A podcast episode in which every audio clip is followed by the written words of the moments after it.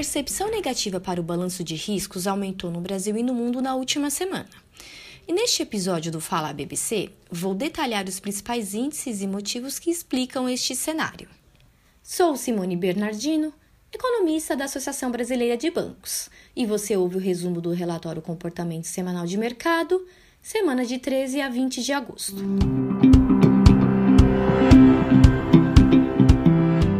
A piora das condições financeiras no Brasil apresentou novos desdobramentos na última semana. De um lado, a inflação segue disseminada.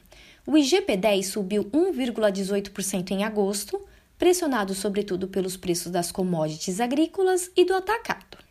Pela vigésima vez consecutiva, a mediana das expectativas da inflação do IPCA para 2021 subiu 0,06 ponto percentual, chegando a 7,11%. Os efeitos do aperto da política monetária para combater a deterioração do cenário inflacionário já começam a aparecer nas expectativas do PIB. As de 2021 recuaram menos 0,01 ponto percentual para 5,27% e para 2022 em menos 0,04 ponto percentual para 2%. Sem alterações, as previsões para a Selic mantiveram-se em 7,50% aos finais deste ano e do próximo.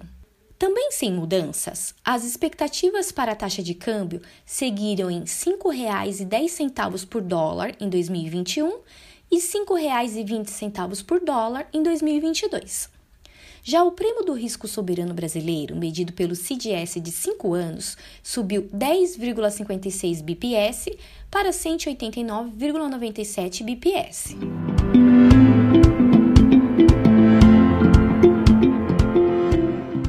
No cenário internacional, o grande número da semana foi o do desaquecimento da economia chinesa, que reduziu seu crescimento de 18,3% no primeiro trimestre de 2021 para 7,9% no segundo trimestre do ano. A expansão perdeu força principalmente diante da retração recente do consumo e dúvidas relacionadas ao ritmo de crescimento da economia asiática. Essas dúvidas advêm principalmente dos surtos de contágio das novas variantes de Covid-19 e das mudanças no padrão de mobilidade. Há a perspectiva de menor propensão a viagens na Ásia e que o consumo fora das residências seja reduzido.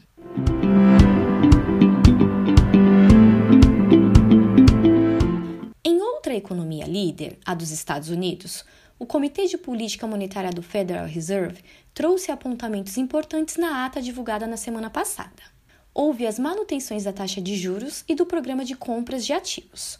Com isso, as atenções se voltaram às possíveis sinalizações dos próximos passos.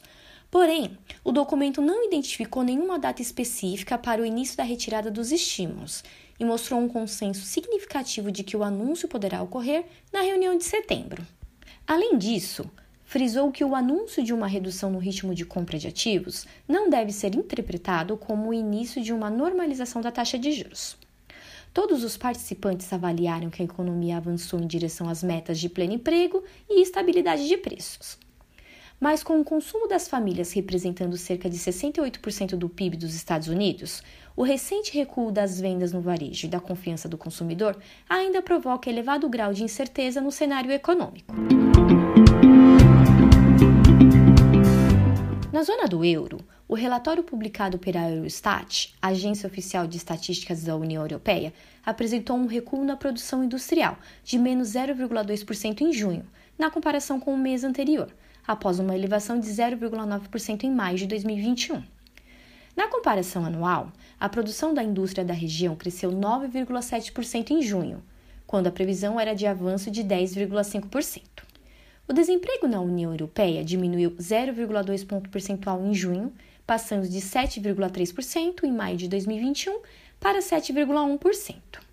Os dados ainda fracos de retomada da atividade, aliados à crise geopolítica instaurada pela tomada do Afeganistão pelo Talibã e o avanço de infectados pela variante Delta, contribuem para a maior aversão ao risco e para a desaceleração do cenário da atividade na região. Sou Simone Bernardino economista da Associação Brasileira de Bancos. E estes foram as principais análises trazidas no relatório Comportamento Semanal de Mercado da BBC para este episódio do Fala BBC. Para ler o documento completo, com todos os gráficos e detalhes, acesse nossas redes sociais, aplicativo ou o site www.abbc.org.br. Obrigada e até a próxima!